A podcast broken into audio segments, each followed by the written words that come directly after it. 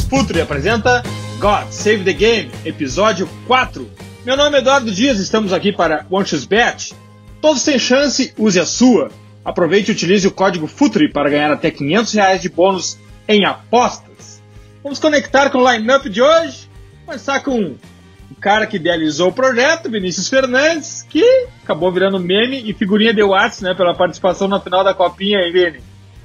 É, verdade. Assim, nunca escondi que sou, nunca escondi que sou torcedor, né? E, e, eu acho uma coisa muito legal, porque todo mundo se conectou, se conecta ao futebol, primeiramente, através do seu clube, né? Ninguém começa a torcer, uh, uh, gostar de futebol a partir da seleção brasileira, né? Eu nunca escondi que, que torço pro Inter e tenho muito orgulho nisso. E, e eu acho legal a gente conseguir, inclusive, uh, viver o futebol de duas maneiras, né? de maneira passional e de maneira racional. Felizes que conseguem, infelizmente, com o passar do tempo, tenho conseguido fazer isso e nesse último final de semana exercitei meu lado racional, uh, passional, perdão. Não, e foi uma, um bom exercício, né? Afinal de contas, campeão da Copinha não é sempre, é bem de vez em quando.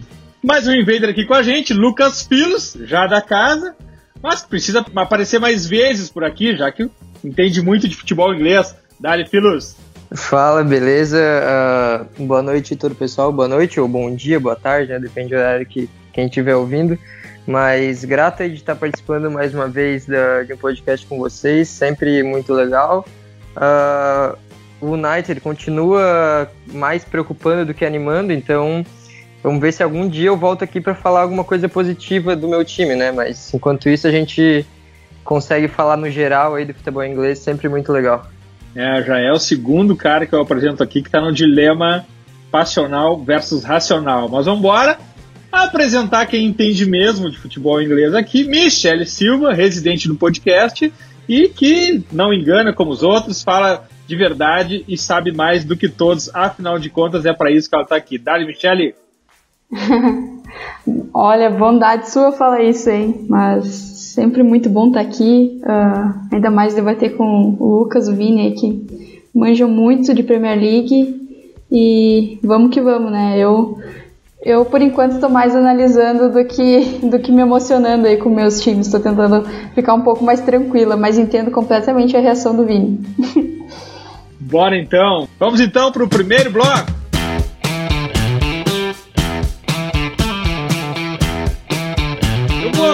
Primeiro bloco a gente vai atacar de Manchester United. Eu vou pedir para o Vini começar porque eu quero ouvir a pronúncia do Solskjaer, que eu já estou com saudade. Vini, e o futuro de Solskjaer? Então, esse, esse nobre norueguês, Solskjaer. Hum, é, Solskjaer, agora, exatamente, agora sim. tão querido pela, pela torcida do Manchester United, uh, ou não, enfim, acho que isso também o, o Lucas acho que vai esmiuçar melhor, porque ele conhece mais a realidade do, do clube do que a gente, mas ele foi o cara, ele foi incumbido dessa missão que, que já vem esse fardo que vem passando de, de treinador para treinador. Se a gente considerar o, o, Ryan Giggs, ele é o quinto, talvez, treinador uh, dessa linha sucessória, uh, de um fardo muito pesado que é substituir o Sir Alex Ferguson. A gente falou isso de maneiras uh, pontuais, pinceladas nos últimos episódios, é sempre um pouco, mas a gente nunca entrou no Manchester United. O Manchester United é pela primeira vez o nosso uh, uh, artigo de análise, né, nosso objetivo de análise e nossa pauta aqui no, no, no, podcast, porque é muito importante, né? Ele é o clube de maior torcida na, na, na, Inglaterra. Quando eu morei lá, isso é muito perceptível que o Manchester United ele é como assim uh, bem comparando para a realidade brasileira, transportando para nossa realidade, é como se o Manchester United fosse o Flamengo e o Liverpool Corinthians. Eles são times muito dominantes, são times de massa muito populares. Então o Manchester é um time muito popular em vários cantos do mundo, não somente na Inglaterra. Ele é um time que está em crise há muito tempo, não consegue ter um time competitivo uh, e, e, parece que ele está entrando num momento de deriva que tem quase todas as temporadas. E a gente não sabe né, se ele vai culminar ou não com a demissão do Solskjaer, mas ele é um momento bastante crítico. Enquanto a gente está gravando agora, ele vem de uma, uma, uma vitória na, na, na, FA Cup por 6 a 0 mas o último jogo na, na Premier League foi uma, uma derrota por 2 a 0 contra o Burnley e que expôs muito alguns problemas do time que chamou muita atenção. Né? Foi, foi uma derrota que uh, é aquele tipo de derrota que é muito marcante nas crises. Eu acho que a gente pode esmiuçar muito se esse, e detalhar e entrar muito nessa pauta, se esse é o homem certo para comandar esse processo. Eu não sei qual a opinião do Filos, até já, já passo a bola para ele. se o, o Solskjaer é o, é o cara certo para esse processo ou seria mais uma vítima de um processo mal gerido? Cara, então, entrando no assunto, uh, eu acredito que talvez ele possa não ser o cara certo para fazer o United voltar a disputar títulos, a fazer o United voltar a ser o que era antes, digamos assim. Ele provavelmente não vai atingir um nível tão extremo sob o comando do clube, mas uh, é interessante porque mesmo com tanta crítica e algumas um pouco exageradas e muitas justas, claramente, né, a gente consegue perceber assistindo os jogos, ele ainda se encaixa, ao meu ver, exatamente no momento que o United passava depois da saída do Mourinho, porque o Mourinho era um cara que uh, ele tentava fazer as coisas acontecerem, mas muito do jeito dele, e isso acabava, claro, gerando consequências negativas no clube em sentido estrutural, de elenco, de montagem de elenco, salários, de contratações, de saídas, de ambiente. Então, assim, chegou o Solskjaer para ser o cara que, se der certo em uma questão esportiva de tabela, mesmo resultado, ótimo.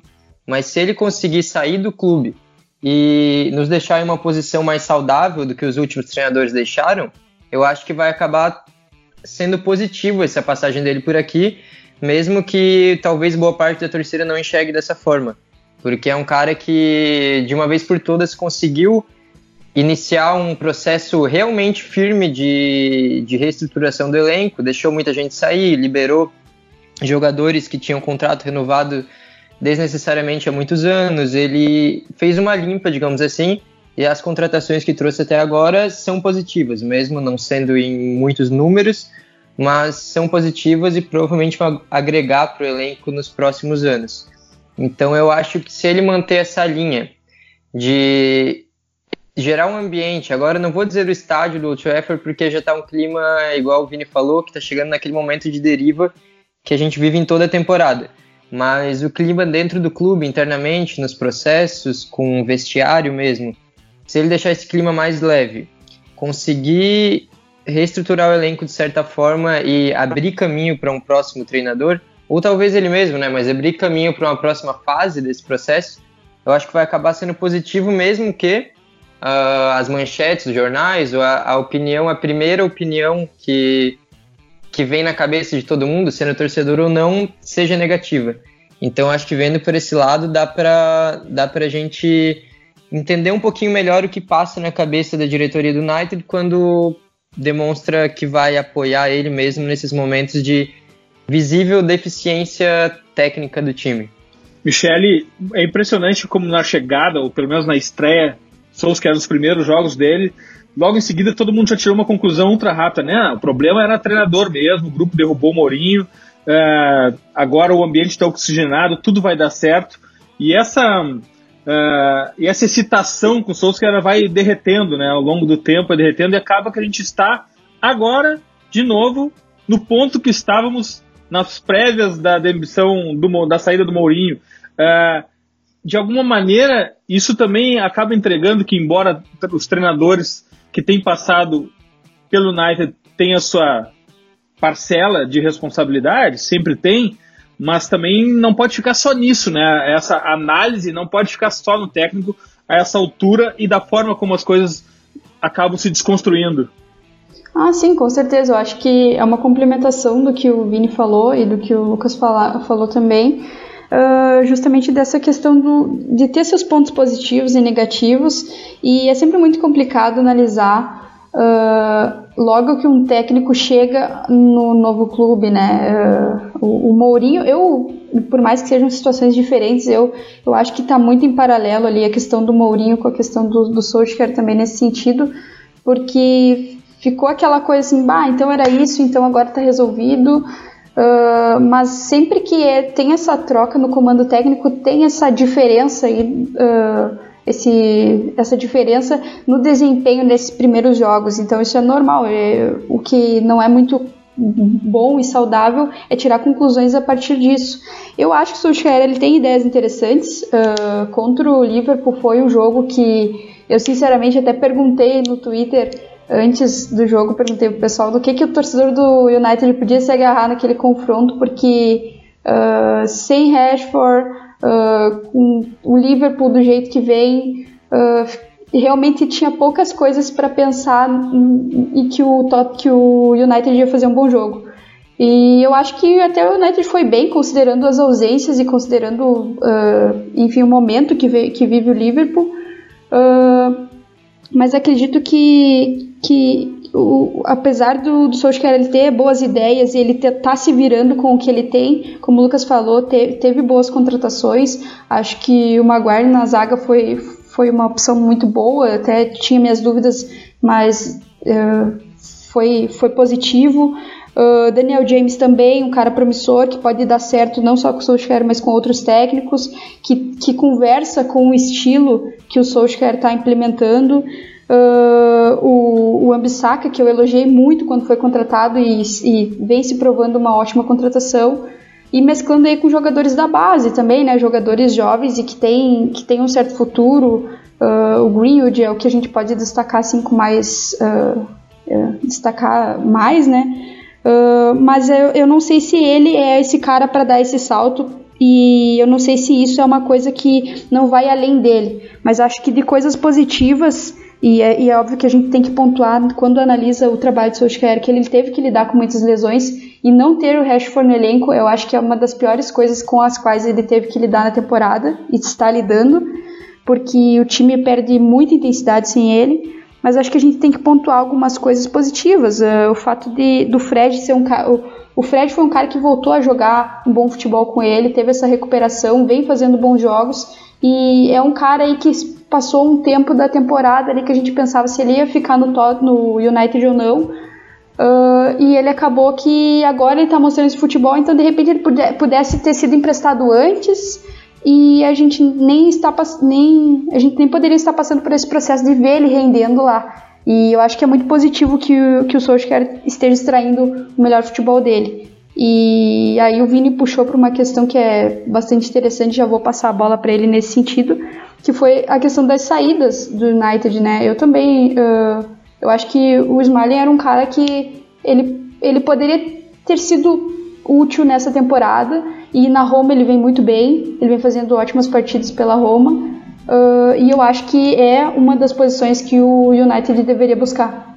Vini, a gente sempre analisa uh, o gerenciamento de um grupo através principalmente das chegadas dos jogadores, das contratações. A gente pode falar depois um podcast inteiro sobre o contratacionismo, mas nessa questão do United, e a Michelle levantou a pauta agora, é extremamente importante, tem duas saídas que precisam ser avaliadas uh, no contexto atual do United, né? Sim, é, isso inclusive foi bastante pontuado pelo, pelo Rio Ferdinand, né, que não, é não, só, não é só um ídolo, como também é o principal comentarista sobre Manchester United na Inglaterra. Uh, e ele é um cara que acabou viralizando muito uh, nesse momento de crise, viraliza mais, mas especialmente pós-derrota para o Burnley. Né, ele, ele deu um pronunciamento bastante forte que o, o, o Lucas deve ter lido ou ouvido, enfim, Uh, que, ele, que ele disse assim: o Manchester United é um clube que gasta milhões e quem resolve os melhores jogadores são os jovens. Isso está errado, ele falou. Dentro das mil críticas que ele fez, não só a direção, como também a, a, a ele fez críticas à torcida que abandonou antes o, o, o estádio, uh, quando estava ainda 1 a 0 uh, E o Gary Neville também, um pouco antes dele, na verdade, uma semana antes, tinha criticado a manutenção do, do diretor esportivo então, assim, é um momento em que os líderes do Manchester United, que são comentaristas que viveram um período áureo né, da, da, da, vida do clube, ambos campeões europeus, o, o, Gary Neville, se não me engano, acho que bicampeão europeu, uh, eles acabam se envolvendo muito nesse momento, isso é uma prática até bastante comum na, na, na Inglaterra, né, os comentaristas, representantes de times, mas o que o, o que o Rio Ferdinand fala, na verdade, que, e o que ele sustenta, é que o Manchester gasta muito dinheiro mas na verdade quem, quem resolve é ali o Brandon Williams na lateral esquerda, uh, é o, o, o Rashford, é o, é o uh, enfim, o, o, o Greenwood, Greenwood McTominay, uh, jogadores jovens e que de repente eles expõem uma precariedade, não só uma precariedade no elenco, mas uh, uma falta, um, problemas no planejamento, na verdade, do elenco, e é isso que eles sustentam principalmente.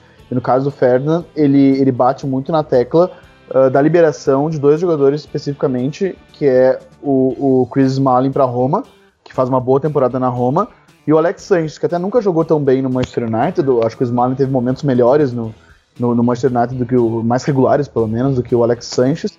E o Alex Sanchez nem joga tão bem no Inter de Milão, já sofreu com lesões, é um cara que uh, dificilmente vai ser titular nesse momento, uh, uh, enfim, feliz o ataque da Inter de Milão, mas isso é, é pauta para o Culture Pizza, né?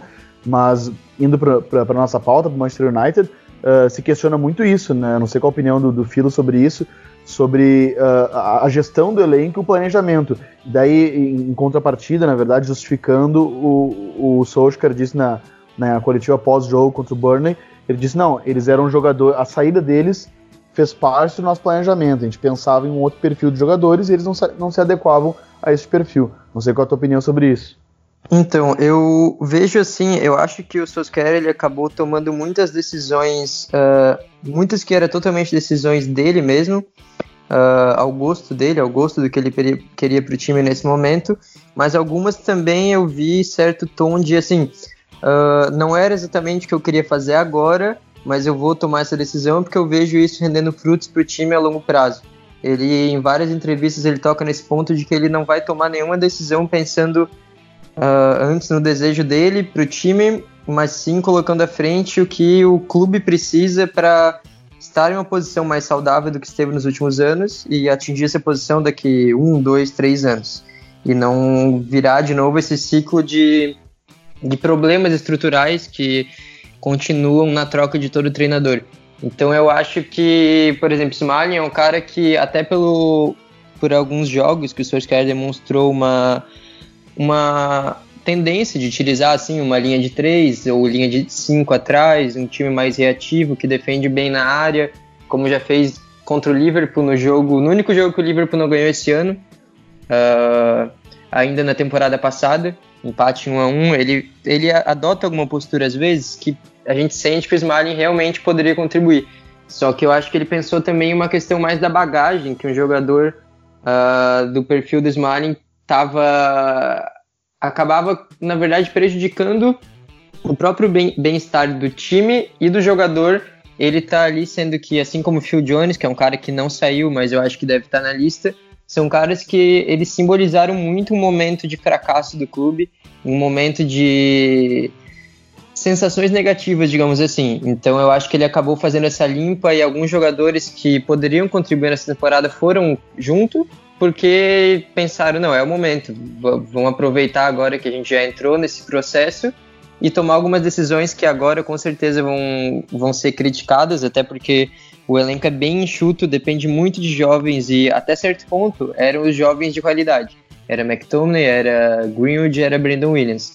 Só que aí começa a surgir lesões inesperadas e acaba tendo que entrar jovens de nível um pouquinho mais baixo ou recuperar trazer de volta à cena uh, jogadores que a torcida não esperava mais ver tanto em campo como o Matic, que até tá indo bem nos últimos jogos, mas não era um cara que, que tinha a intenção de ser tão utilizado no momento desses da temporada. Então acaba tendo alguns problemas que sim, são efeitos de uma estratégia arriscada a curto prazo, mas que na visão deles vai dar certo em, em, algum tempo. Não acho que também é questão de 4, 5 anos, mas não agora nessa temporada também. Lucas, a gente tem que falar também de uma questão aqui que é perfil. Dentro das análises do futuro, a gente fala muito, insiste muito e bate muito na tecla do contexto. Se fala em jovens no United, se fala em novas revelações no United, mas o United é um dos grandes clubes do mundo, é um dos maiores faturamentos do mundo, é um clube que está sediado em Manchester, na Premier League, numa liga fantástica, a NBA do futebol. Então, de alguma maneira, se espera que o United tenha também grandes estrelas, grandes jogadores, jogadores reconhecidos no mundo. E essa bronca não é uma bronca para os jovens empurrarem, né? Né, Lucas? Qual é a tua visão de perfil de jogador? O que, que o torcedor, o que, que o fã do United espera dentro de campo? Concordo, assim, eu acho que essa questão dos jovens sempre vai estar tá atrelado ao clube, naturalmente, e ainda mais um treinador do perfil do Solskjaer, um cara que tem toda uma história ali dentro, ele vai trazer muito à tona esse, esse, esse quesito, né? Mas realmente faz falta aqueles caras para, assim, num momento um pouquinho mais difícil, em algum momento que os jovens não estão dando conta, ele chamar a responsabilidade, ele pedia a bola no pé e falava, deixa comigo agora que, que a gente vai junto fazer algum, algum trabalho bonito, né? Porque acho que se você depende muito desse tipo de jogador, não é, é difícil ir para frente, a não ser que seja uma, uma leva de jogadores muito diferenciados, e o que não é o caso. Tem jogadores muito úteis ali, tem um cara que para mim é diferenciado, que é o Greenwood, provavelmente ele vai, vai estar entre os melhores do mundo daqui a alguns anos, mas no geral não é como se fosse também um, um categorias de base que vive a melhor fase da, nesse século, assim, é até uma categoria de base que teve reformulação nos últimos anos, teve muitas críticas ali por 2013, 14, 15, até 16, e depois começou a dar de novo uma, uma engrenada, mas não é o cenário ideal, então precisamos realmente de reforços, a torcida, os ídolos do clube, como o Vini falou, batem muito nessa tecla. Eu entendo a visão do clube de estar tá com certo medo de agir de uma forma mais agressiva pela, pelos fracassos de Falcão Garcia, de Maria, de Alex Sanches. Foram caras que chegaram ganhando salários exorbitantes, chamando muita atenção, mas não corresponderam em campo. Mas assim, não dá também para você focar no, no exemplo que deu errado como se nunca mais fosse dar certo, né? Eu acho que tem realmente que ter uma, um filtro melhor de que tipo de pessoa até contratar, não só a questão do campo, mas não dá para segurar também por tanto tempo sem se mexer, porque novos clubes chegam, até a gente vai falar mais para frente de um desses clubes que vão chegando na Premier League e podem ir superando sem, sem dar nenhum aviso prévio, né? Então é um, um ponto a ser visto com mais, com mais agressividade, digamos assim, acho que dentro do clube. Bom, a gente vai seguir acompanhando o Manchester United, mas é hora de ir embora para Londres para falar sobre o Tottenham. Daqui a pouco a gente volta.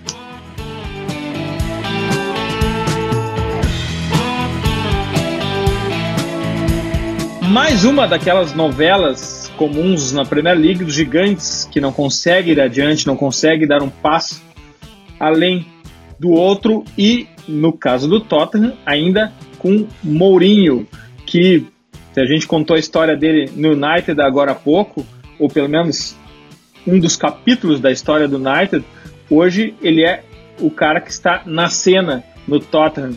E aí, Vini, e o Tottenham de Mourinho não anda? É, o Tottenham tem tido muita dificuldade para engrenar, né? E o, o, que pesa muito contra ele e sempre pesa contra os treinadores, porque é muito considerado na Inglaterra, são os clássicos, né? Se no, por exemplo, se no Rio Grande do Sul a gente diz que há uma supervalorização do, do clássico Grenal na avaliação de um trabalho, não é tão diferente assim na Inglaterra, né? O, o, o, treinador que, que vence clássicos, ele é um treinador muito considerado, e isso já sustentou muitos treinadores e também demitiu outros trabalhos que talvez fossem, fossem promissores. Mas o José Mourinho tem dois clássicos e, e ou três, eu disse que dois, é, três contra o Liverpool também, tem três derrotas. E, e, o que ficou muito marcado no trabalho dele uh, uh, foram os gols sofridos. Né? O, o, time do Tottenham é um time que está sofrendo muitos gols, isso de certa forma foi muito surpreendente. Uh, e quando ele vinha se reabilitando de alguma maneira, ele perde seu principal jogador, que é o Harry Kane. Né? Ele, ele, ele, perde o Harry Kane no momento crucial da temporada, em que era muito importante uma arrancada para fins de classificação para a UEFA Champions League, e ele perde o Harry Kane sem um pivô certamente se ele tivesse com o, o criticado Fernando Llorente no, no, ataque, ele usaria, né? O Fernando Llorente, muita gente desdenhava dele, ele foi muito importante para o Tottenham no ano passado, num, num momento uh, muito importante na temporada, né? Na, na, semifinal contra o Ajax, para mim ele foi uh, o, o, ponto de, de mudança daquele, daquela partida, aquele jogo icônico, aquela virada em Amsterdã. E o, o Mourinho se vê sem um pivô, que é uma figura que ele historicamente usa, né? A gente falou sobre isso no primeiro episódio, né, que, a gente que, que, que foi tematizado pelo Tottenham dele, em que a gente, eu até mencionei alguns pivôs que o Mourinho já usou, o Mourinho usou o Drogba por muitos anos no, no, no Chelsea, uh, usou o Milito na, na, na, Inter de Milão, depois o Benzema com uma figura um pouco diferente, mas ele gosta de uma figura presa. E agora ele tem no, no Tottenham, uh, ele vai jogando né, com o Lucas mais enfiado, uma posição que é um pouco diferente para o Lucas, que ele não está tão acostumado, com o, o Heung-Min Son chegando por trás, o Lo Celso ou o Dele Alli também. Mas é um Tottenham que tenta se reinventar uh, no momento de, de carência, com a chegada do Jetson Fernandes, que foi um pedido dele, uh, chega por empréstimo do Benfica, um jogador que é bastante promissor, uh, com a saída do Eriksen, que uh, eu não sei se chegou a ser anunciado pela Inter de Milão enquanto a gente está gravando, mas eu sei que ele fez exames médicos, deve ser anunciado em breve, e com alguns atritos, como não poderia deixar de ser José Mourinho, né? Ele teve um atrito uh, público e, e, manifesto e comprovado em vídeo com Danny Rose. Uh, ele promoveu a, a, a, estreia né, e a titularidade do Tanganga, que é um jovem na, na, posição. Né, enfim, é uma posição que o Tottenham era relativamente bem servido com o Ben Davis e com, com Danny Rose, com a lesão do Ben Davis e, e esse desentendimento com o Danny Rose, ele tem dado essa chance uh, ao jovem.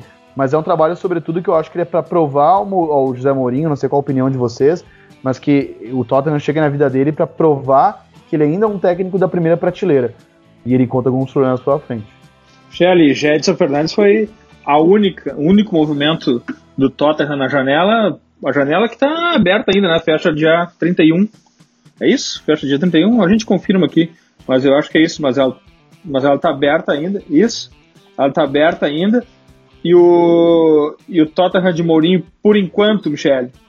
Olha, eu acho que o Vini resumiu bem. Uh, até eu acho que parte do sucesso do Mourinho no Tottenham passa por esquecer um pouco o personagem, por mais que seja algo tão forte dentro dele, e, e tentar buscar aí um pouco mais um equilíbrio uh, para esse Tottenham, porque eu acho que é justamente isso que esse, esse é o ponto do Tottenham atualmente, né? É um time que uh, sempre sofre gols, quando não sofre gols não consegue nem fazer, que foi o caso do jogo contra o Watford, que empatou em 0 a 0 uh, e tem muito essa questão de, de precisar equilibrar um pouco mais o time. E agora que estava uh, engrenando, digamos assim, uh, perdeu figura importante e fundamental para a ideia do Mourinho e precisa repor, né, de alguma forma. Eu acho que com o Lucas não vai se, sa se sair bem uh, uh, nessa tentativa de reposição. Acho que o Tottenham vai ter que ir ao mercado nesse sentido. Uh, tem algumas especulações, mas não, não tem como a gente falar nada ainda porque, enfim, tem alguns dias até a janela fechar. Mas eu acho que, assim, do, de um cara que veio uh, na janela anterior e que a gente pode falar que está começando aí ter as suas partidas de, de alto nível pelo Tottenham é o Lo. Eu acho que ele é um cara que, que vem de bons jogos, ele vem de três bons jogos, ele é um cara que tá, parece ter entendido bem a mentalidade uh, desse Tottenham do Mourinho, uh, é um cara que pressiona bastante, que tem condição rápida de bola, e, e com esses passes mais verticais que ele vem tentando aí nessa sequência de bons jogos que ele tem feito, eu acho que ele pode ser muito positivo, principalmente nessa questão do Dele Alli, que também é um cara que foi potencializado pelo Mourinho. Então, eu acho que o Mourinho tem seus pontos positivos uh, nesse início de trabalho do Tottenham, que a gente não pode esquecer que é um início de trabalho, né? Uh, mas eu acho que tem que esquecer um pouco essa questão do, do personagem e tudo isso, até porque o Tottenham já tem os seus problemas, né? Eu acho que o, quando o Pochettino saiu, ficou muito essa sensação de que o time precisava dar uma reformulada, porque parecia que o clima lá dentro já não estava muito bom. E se ele começa com muitas intrigas e, e coisas do tipo, eu acho que a tendência é que ele encontre ainda mais problemas do que uma lesão do Kane, o que já é algo bastante problemático, digamos assim. É, não, e, e essa, essa, essa crescida de, de rendimento do, do Lo Celso, que a Michelle destacou, ela vem no momento certo, que é o que eu frisei na minha primeira fala sobre o Tottenham, né? É o momento de saída do Eriksen e que existe uma lacuna. E o Lo Celso, né, sempre bom frisar, ele não é jogador definitivo do Tottenham, é jogador do, do, do Paris Saint-Germain, que emprestou para o Betis uh, e depois reemprestou para pro Tottenham ou ele pertence ao Betis, não, não tenho certeza. Uh, mas enfim, o fato é que ele não, ele não pertence ao Tottenham definitivamente, eu tenho certeza. Uh, e ele precisa comprovar, né, ele precisa mostrar futebol nesse segundo semestre. Ele, ele foi bem regular no primeiro, e é normal, né, ele estava chegando na, na Premier League, que é uma liga de um ritmo que ele ainda não jogou. Mas é legal como o Mourinho vai escalando ele próximo do gol. E o Mourinho é muito bom nisso, eu acho, em criar aptidão ofensiva para alguns jogadores. Eu acho que ele, ele, fez muito isso no, no Dele Alli que é uh, criar no Dele Alli a sede e a fome de gol. Todo mundo sabia do talento do Dele Alli. Uh, todo mundo sabia da qualidade do Dele Alli. Ele chegou e fez uma provocação sadia ao Dele Alli. Ele disse assim, uh, onde é que estava esse jogador, né? Ele disse algo assim, tipo, quem era esse cara? Ele tinha um clonado Dele Alli, né? Ele fez uma brincadeira pública, não lembro qual foi, mas enfim, mas para provocar, para estimular o jogador. E ele é muito bom nisso. E, e, com o Lo Celso, acho muito legal como ele tira o Lo Celso de uma posição mais recuada, criar arma de trás, como fazer no Betis, e, e aproxima ele um pouco do gol uh, no, no, na última vitória do Tottenham pela Premier League, o, o Lo Celso ele enfilera dois, três jogadores e, e coloca o som uh, na cara do goleiro. E esse momento também vai ser muito importante para o Lucas, né? O Lucas que ele chegou no Tottenham num patamar de mais um jogador, um cumpridor de elenco, se tornou, por tudo que fez na temporada passada, um grande jogador, um protagonista. Talvez ninguém esperasse isso. É muito legal que isso aconteceu com ele. Isso devolveu ele à seleção brasileira, isso recolocou ele num outro patamar.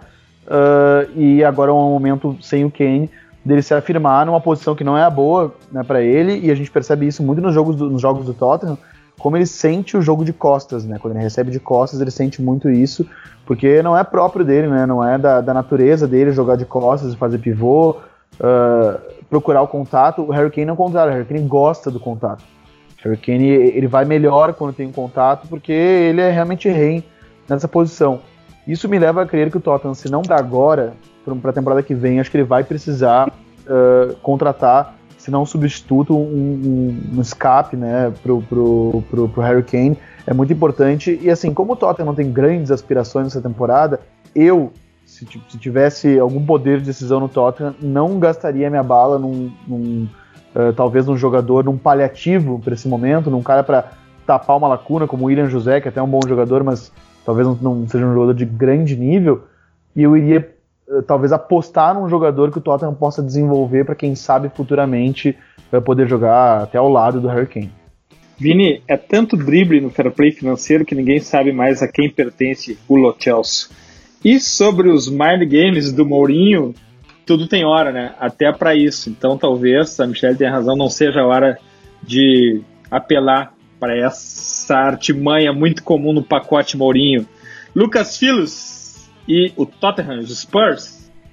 Então, uh, resumiram muito bem a situação que tá rolando lá no White Hart Lane agora, mas eu acho que também faz parte do Mourinho essa questão do personagem, só que ele até pode pegar o exemplo de alguns outros esportistas no geral, não digo só do futebol, que recentemente tiveram meio que deixar, não digo exatamente o personagem de lado, mas o extracampo, ou assim, uh, falando mais diretamente, focar naquilo que eles são bons, no conteúdo que ele tem, como eu posso dar o um exemplo no futebol do Neymar, é um cara que a gente fala bastante também do extracampo, mas que nas últimas semanas, uh, depois que ele meio que demonstrou não, não, uma... Não neste podcast. P pois é. De Aqui a gente é um pouquinho mais equilibrado com ele, mas uh, é um cara que é muito falado no extracampo. A partir do momento que consegue dar um foco, é onde ele realmente sabe influenciar positivamente as partidas, a gente percebe o, o tamanho dele. E lembro também do Conor McGregor no UFC, é um cara que passou por um ano um pouquinho mais difícil e tal, com problemas. E a partir do momento que ele demonstrou a intenção de focar naquilo que que fez ele chegar a um patamar tão elevado. Uh, teve uma ótima vitória recentemente e já anima também para as próximas, né?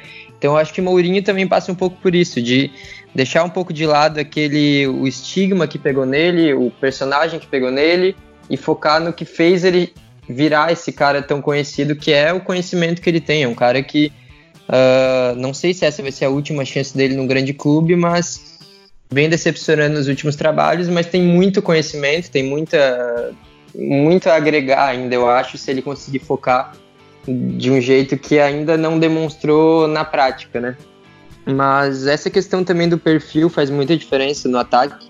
A falta do Harry Kane é gigantesca, assim, porque tu pega um ataque que tem Lucas Moura, um cara que gosta de receber a bola em profundidade. Som é um cara que gosta de receber a bola em profundidade.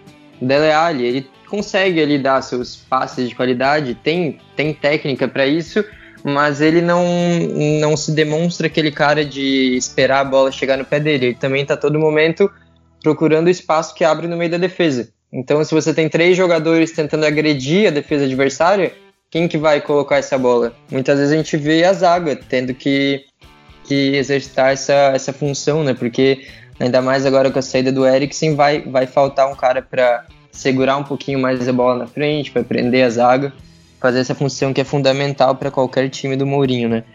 Então, eu não vejo perspectivas tão positivas no momento, justamente por causa disso, que eu acho que pode parecer um detalhe, mas é fundamental para o jogo de qualquer time que, que tem uma dependência né, nesse, nesse sentido.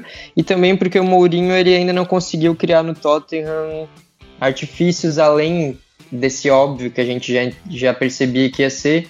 Então, assim, tá faltando alguns recursos, digamos assim, para o time empolgar um pouquinho mais a torcida, que também está com algumas dúvidas já sobre ele. E vamos ver, né? Torço muito por ele, mesmo tendo um trabalho um pouco questionável lá no United, mas por enquanto ainda não, não engrenou. Já já voltamos com um underdog que amamos.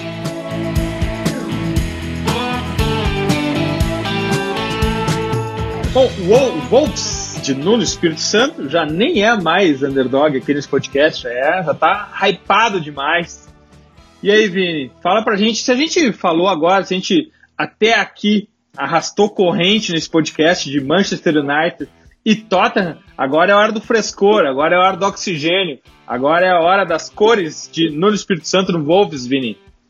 Sim, é um trabalho que, bem como tu frisou, né, talvez seja o grande underdog da temporada passada, mas é legal a gente frisar e a gente destacar, eu acho que ele merece um bloco exclusivo aqui no nosso podcast, justamente porque ele passou de um underdog para um, clube um clube estabilizado, que joga no modelo estabilizado, que eu, a, gente, a gente falava em off antes aqui, conversar com a Michelle uh, sobre o Wolves, e ele é o líder dos underdogs, né? Fora o Big Six, ele é o líder. Ele é onde talvez, por investimento, deveria estar, por exemplo, Everton ou West Ham, Uh, e são times que não conseguem, né, manter um equilíbrio. E eu acho muito legal como o Nuno Espírito Santo, eu destaquei no nosso primeiro podcast, né, quando a gente, a gente ia destacar underdogs, eu falei assim, ah, vou destacar um, um velho underdog, que é o Wolverhampton, que para mim, dentro de um mesmo modelo, ele consegue se reinventar uh, e, consegue sempre remobilizar o seu time. Isso é muito importante, eu acho. Um, um trabalho uh, longevo, como o do Nuno Espírito Santo, que vai para a quarta temporada no, no, no Wolverhampton, eu acho muito importante quando ele consegue remobilizar jogadores dentro de um mesmo modelo, de uma mesma estrutura tática. É sempre bom lembrar que o Wolverhampton joga nesse uh, 3-4-3 uh, uh, atacando e, e 5-4-1 ou 5-3-2 defendendo, mas joga com uma linha de 5 desde a Championship. Não foi um recurso que ele usou para se defender melhor na, na Premier League, não. Ele, ele usou com um intuito ofensivo e fez muitos gols, bateu recordes ofensivos na temporada em que foi campeão na Championship, usando essa formação. E, e, ele, ele, optou por essa formação justamente para dar mais controle de jogo. E é muito legal como ele utiliza uma linha de cinco, em que dos três zagueiros, dois são volantes de origem, né? O Roman Saiz e o Dendonker, só com Cody, que é um zagueiro de origem, que é até é base do Liverpool, mas o Cody tem nessa principal característica o lançamento, ou seja, é um zagueiro que também tem recurso com a bola nos pés. E, e é um time muito legal porque tem muitos jogadores que uh, são talhados para acelerar o jogo uh, ah, para queimar etapas na transição, para dar um passe mais direto. E aí eu citei o Cody, que tem um lançamento muito preciso. O Dendonker e o Sai são jogadores, uh, uh, são volantes de origem, então são caras que se sentem confortáveis com a bola nos pés. E aí eu não posso deixar de mencionar o, o, o Rubem Neves, né? O Rubem Neves, ele, ele era o grande jogador do, do time no ano passado, segue como um protagonista, mas não mais sozinho, né? O Rubem Neves é o cara que acelera todas as transições, ele e o João Montinho Uh, são caras que tornam o time do, do Wolves muito vertical uh, e na frente eles ligam muito rápido um trio que é letal, que é o Pedro Neto ou uh, o Jota com o Raul Jimenez e o Adama Traoré. Né? O, o, o, Raul Jimenez e o Adama Traoré. O, Adama Traoré, o Raul Jimenez já era um jogador muito decisivo na temporada passada, ele está melhor ainda, mais completo nessa, no sentido de que ele é um centroavante cada vez mais ele arma o jogo, ele sabe jogar cada vez mais de costas Uh, se é um time que gosta de jogar direto, ele faz isso porque tem um centroavante que sabe, que se sente confortável recebendo esse tipo de bola. E na frente o Adama Traoré, que está mais forte, mais inteligente e ainda mais rápido. Ah, Isso é um jogador pró, uh, físico pra... do cara, Vini, impressionante. Não, é, cara. é um absurdo. Ele tá, ele tá pronto para chegar num, num, outro patamar, num outro nível. Michele, depois desse playbook do Wolverhampton que o Vini nos apresentou, o que, que te seduz do time do Nuno Espírito Santo? Ah, cara, olha, eu sou muito fã do trabalho do Nuno desde antes da temporada passada e na temporada passada eu fiquei ainda mais encantada. Como o Vini falou, a ideia de jogo já, já vem de anos e isso, uh, da mesma forma que impressiona, também uh, a gente fica contente, né? Porque é, um, é uma sequência de trabalho, né? E o, o Overhampton é um time que ele mostra para os, para os outros times que com, com coerência nas contratações, uh, pesquisando bem no mercado, com, mantendo um técnico uh, com uma ideia uh, que fecha com a ideia do clube, que fecha com o que o clube quer. Todo, tudo isso conversando tem como fazer um bom trabalho na temporada. E nos momentos que o Nuno, a equipe do Nuno não foi tão bem, ele foi mantido. Acho que o United tenta fazer algo semelhante agora, depois da, da derrota para o, para o Burley, ali, eles falaram que manter o Solskjaer e tudo, eu acho, eu acho válido, né, porque não tem por que trocar. Mas falando do Wolves, eu, é uma equipe que me, me atrai muito, assim, porque eu acho que eles têm um estilo uh, muito bacana de se observar, como o Vini uh, brilhantemente mencionou, eles pulam etapas na transição ofensiva, uh, eles têm um estilo de jogo muito vertical, Uh, pode não agradar alguns, porque em, em, certos jogos eles tendem a defender um pouco mais, mas eu acho que quando um time respeita a dualidade do jogo, atacando, atacando e defendendo, uh, mesmo que ele defenda um pouco mais para atacar quando ele tem melhores oportunidades, eu acho super válido. É isso que o Wolves faz, faz muito bem essa temporada, principalmente por causa da Dama e por causa do, do Raul Jimenez, como o próprio Vini mencionou, o Raul é um cara que. O Raul e o Adama são dois caras que eles se reinventaram. O Raul Jimenez já vem, é a segunda temporada dele uh, de, de, excelente nível de futebol, assim. Uh, a temporada passada se destacou bastante por ser dupla com o Jota. Uh, era a dupla que arrasava corações no, no Wolfsburg, no Overhampton, desculpa. Uh, então, tem muito isso, assim, do, do, do Jimenez já ter esse histórico de boas atuações com a camisa do Wolves e de ser o cara de confiança do, do Nuno, porque quando o Cutrone chegou na equipe também, uh, muita gente falava, ah, quem sabe o Raul Jimenez vai perder posição, eu em momento algum pensei nisso, mas o, o, o Raul Jimenez se manteve no time, o Adama ganhou o espaço dele e se tornou, além desse cara de força, de, de velocidade, que se tu, se tu for defensor e, quiser brigar no corpo com ele, tu tá perdido, ele se tornou um cara muito inteligente, ele é um cara que tem uh, excelentes médias de, uh, de cruzamentos acertados, excelentes médias de dribles acertados, então ele é um cara assim que vem fazendo uma excelente temporada nessa Premier League, uh, para mim é um dos melhores jogadores dessa Premier League ali, tirando uh, o Liverpool, que faz algo absurdo, né? E, e tem essa questão do Dendon, que ele, realmente que ele foi deslocado para ser zagueiro, né? Eu acho que muito também pela necessidade, porque o Overhampton ele passou por alguns percalços na temporada que impactaram diretamente alguns resultados, que foi perder o Boli por lesão. O Bolic era um cara que atuava nas duas áreas, né? Que tem uh, bola, bola aérea defensiva e ofensiva e, e já conseguiu bom, importantes pontos para o Wolves nesse sentido e deve voltar agora entre fevereiro e março. Mas teve essa, essa ausência e ainda assim o Wolves o Nuno conseguiu se superar e fazer e vem fazendo aí uma temporada muito boa, sétimo lugar e tem tudo para a gente ficar de olho aí, adiantando meu ficar de olho do final do podcast, porque é uma, é uma grande equipe aí e, e o Nuno vem fazendo um trabalho excepcional. Lucas, sempre quando me convido para um, um podcast, uma palestra, para escrever um artigo sobre o futuro do futebol, sempre falo que aqui no Brasil vai ser a década onde mais vai se mudar patamar de clubes e rapidamente. Eu não sei como isso pode ser levado para a Premier League, onde o determinismo econômico é muito mais potente e o Wolverhampton está pronto para se transformar num mid-table da Premier League, o que já seria uma grande coisa. Uh, esse é o teto do Wolverhampton, tem como ir adiante. Qual é a tua visão sobre o Wolverhampton uh, como clube, como, como player dentro de uma Premier League? Eu acho que pode sim, pode alterar patamar, como já vem alterando. Eu acho que essa temporada não vai deixar mais nenhuma dúvida sobre o lugar que eles estão, digamos assim, no, numa partilheira de futebol inglês. Chegaram como meros novos, novos uh, entre os novos clubes que subiram da Série B, mas eles cada vez mais demonstram que a intenção do projeto era realmente uh, aplicar uma mudança gradativa e sem, sem exagero, digamos assim. Eu postei esses dias no meu Twitter uma lista de quanto cada clube da Premier League vai gastar com salários essa temporada. E o do Wolves era. Ele estava bem para baixo, se não me engano, era, sei lá, 17 nessa lista, 16 por ali.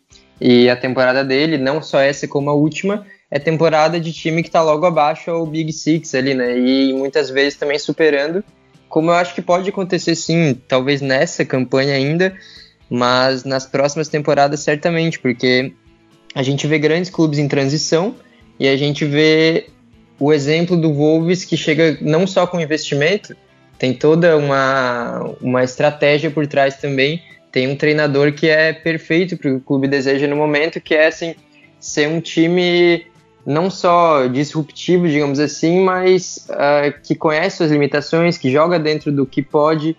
É um time que, como a Michelle falou, ele respeita a dualidade do jogo. Ele muitas vezes vai defender mais e atacar, mas quando ele ataca, ele mostra que não é um time despreparado em nenhum momento. Então, bola parada também que teve uma queda depois da lesão do Bully, é, também é um dos conceitos dominados pela comissão técnica inteira do Nuno Espírito Santo, que é uma das que mais se destacam na Premier League nesse sentido mais, mais estratégico da coisa mesmo. E os jogadores eles pegam muito bem a execução, e então é sinal de realmente algo bem pensado está sendo feito ali. Não é uma aleatoriedade.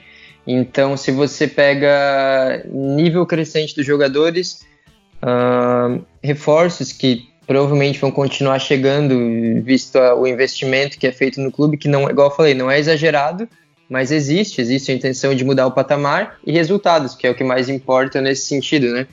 Então é um clube que chama muita atenção, não só na Inglaterra, mas acho que pode servir de exemplo para o resto do mundo de como uma, um plano bem definido e uma confiança no, nesse projeto pode sim gerar resultados muito acima do que deveriam ser, digamos assim, se a gente olhar o, a, a ordem das coisas inicialmente, né? E é interessante falar também mais sobre campo ali, que é um clube que mantém uma estrutura, mantém seus conceitos desde o início com o Nuno, mas se adapta muito bem às necessidades e percebe que às vezes continuar com algo que eles vinham fazendo da mesma forma não é o que vai levar eles para esse próximo nível. Porque na temporada passada eu lembro que eles começaram com um 3-4-3, aí acabaram por alguns motivos mudando para o 3-5-2, o time melhorou, engatou, acho que uma sequência de 11 jogos sem perder, ou enfim, uma sequência muito positiva de resultados até ali o final da temporada. E quando começaram nessa, ainda com o 3-5-2, uh, o nível não era tão impressionante quanto das últimas temporadas. Então houve assim meio que uma conversa de o que está causando isso, será que uh, não vão ter gás para continuar no, no, nível que demonstravam? Mas logo depois o Nuno de novo alterou a formação da equipe, voltou para o 3-4-3 e desde então a gente vê toda essa, essa melhora que está sendo falada nos últimos jogos. O, o nível absurdo da Dama Traoré, tanto em, em transição quanto também em momentos mais, mais calmos ali da partida, digamos assim, ele também está mostrando uma evolução, encontrando passes bem interessantes, principalmente passes diagonais ali para o meio campo e para o Raul Jimenez, uma dupla cada vez mais complicada de se enfrentar que em um dia bom ali consegue superar qualquer adversário, né? O Liverpool sofreu bastante, como qualquer time costuma sofrer contra o Wolves. E é, é só um exemplo de um time que é um dos mais completos. Uh, se a gente fala de qualidade individual, é claro que existem muitos bem superiores, mas se a gente fala em, em aplicação da estratégia, o rendimento dos jogadores dentro dessa estratégia, aliado ao resultado, é um dos melhores times da Europa para mim, porque ele consegue defender bem, cria bem de sua forma e finaliza bem. Então é, é realmente um case de sucesso que pode servir para muitos outros clubes e acredito que vá sim continuar em uma crescente. É, até o Lucas pontuou um negócio bem interessante sobre a, a alteração do, do esquema tático e e o, a gente viu muito o Nuno fazer isso em, durante os jogos na temporada, que é alterar do 3-5-2 para o 3-4-3. E a forma como ele altera isso na partida e os jogadores absolutamente não sentem essa alteração, assim, digamos, uh, isso não isso não, não causa nenhum impacto negativo fazer essas trocas tão rápido durante os jogos. É só mais uma amostra de como o time ele tá, a ideia tá bem assimilada pelos jogadores. Assim, eu acho que esse é um ponto bem interessante de destacar também. Vini, e o Nuno no contexto, no mercado de treinadores, ele já começa a se consolidar no primeiro, no primeiro nível, já está no radar de grandes clubes. Tu acha que ele tem o perfil ou o perfil técnico dele do que ele já desenvolveu no Wolves?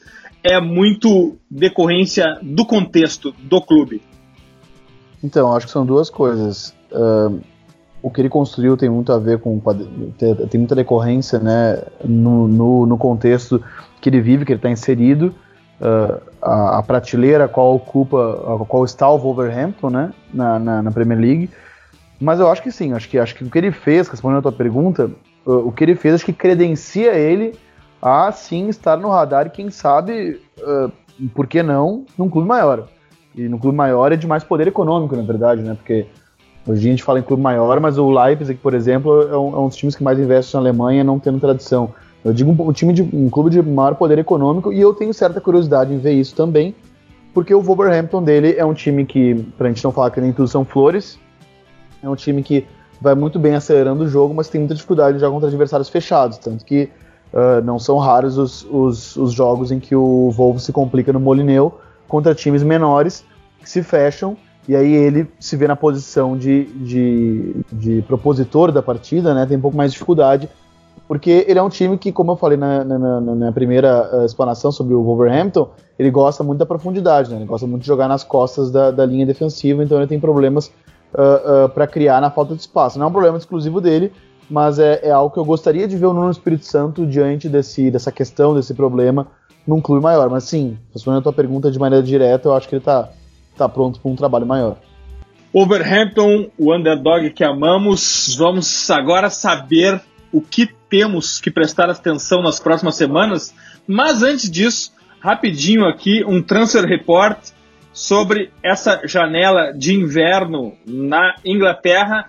Aston Villa trouxe para desespero da Michelle Danny Drinkwater, do Chelsea, Pep Reina, do Milan, Mbuana Samata, do Genk, quem que trouxe mais gente? Crystal Palace, Senik Tosun, do Everton, Scott Banks, do Dundee United, Liverpool com Minamino, do RB Salzburg, Newcastle, Nabil Bentaleb, do Schalke, Valentino Lázaro, da Inter, Norwich City, Andrés Dudá, do Hertha, e Lucas Hupp, do Hoffenheim, Sheffield United, Jack Robinson, do Nottingham Forest, Tottenham, como a gente já falou, Jedson Fernandes, do Benfica, Watford, João Pedro, do Fluminense, Inácio Puceto, da Udinese, West Ham United, Daniel Randolph, do Middlesbrough, e Wolverhampton, Leonardo Campana, do Barcelona.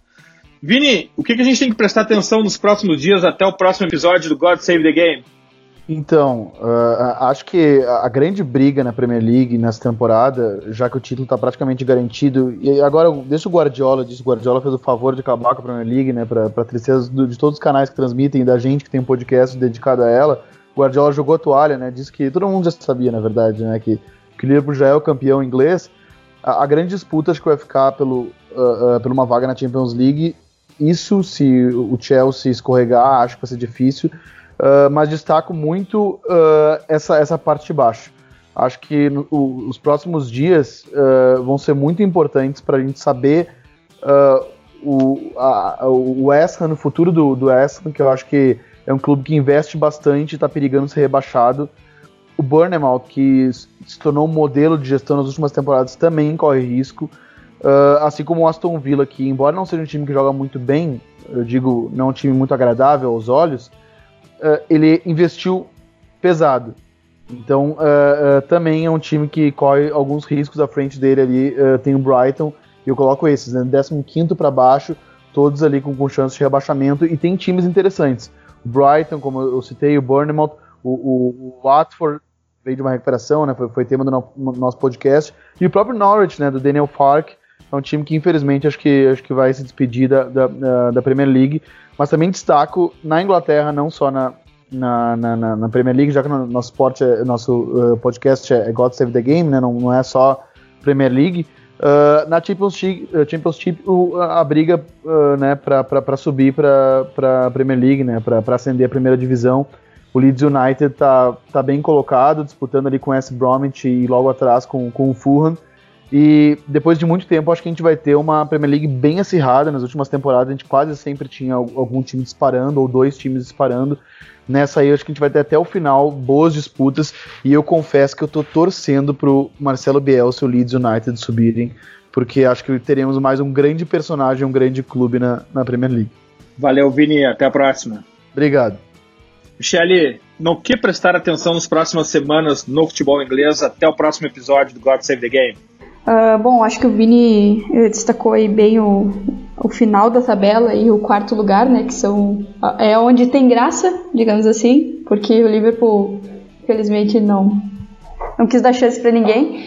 Uh, e então eu vou destacar o, o Watford, que eu tô curiosa para ver aí como é que eles vão sair aí uh, de agora em diante, agora que eles vieram de dois resultados negativos, uh, vinho do, de uma sequência boa, tanto é que a gente destacou no episódio anterior.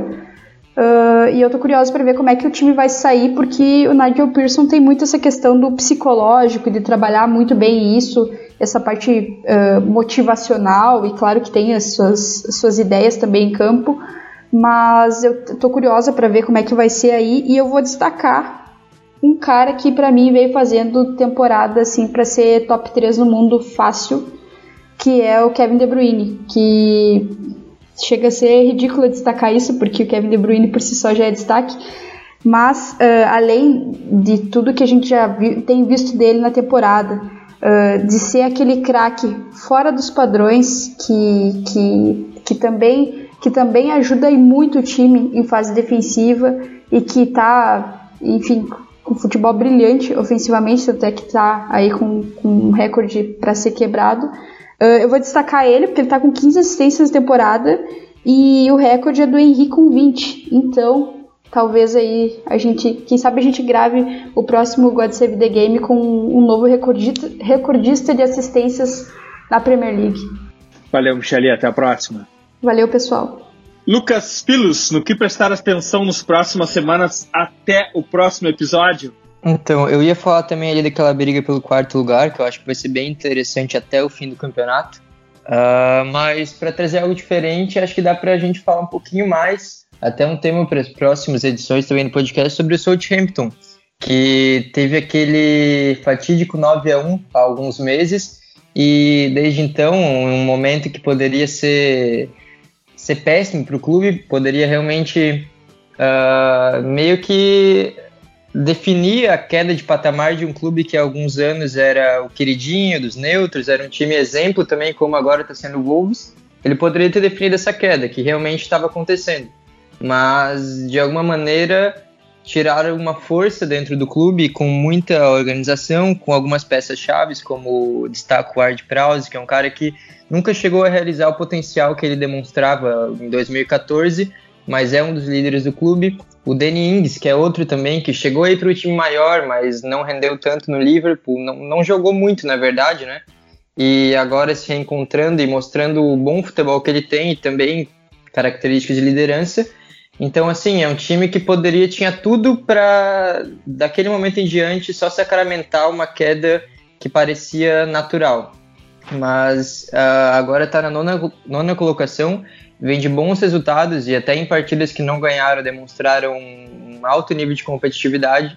Então acho que é um exemplo assim muito positivo mesmo dessa temporada, porque não é todo time, não é todo treinador ou todo elenco que consegue levar um 9 a 1 dentro de casa, nas costas, e fazer uma campanha superior depois disso, né? Então acho que é um time para a gente observar mais nessas próximas rodadas e ver onde realmente eles vão brigar nessa, nessa temporada. E obrigado aí pelo convite novamente. E também acessem o futuri.com.br e leia o artigo de Lucas Filhos sobre Gabriel Martinelli. Valeu, Lucas. Volte sempre. Abraço, valeu aí pelo, pelo convite e até a próxima. Valeu, Invaders! Voltamos em 15 dias com God Save the Game, um oferecimento de OneXBet. Nós somos o Futuri e temos um convite para vocês. Pense o jogo!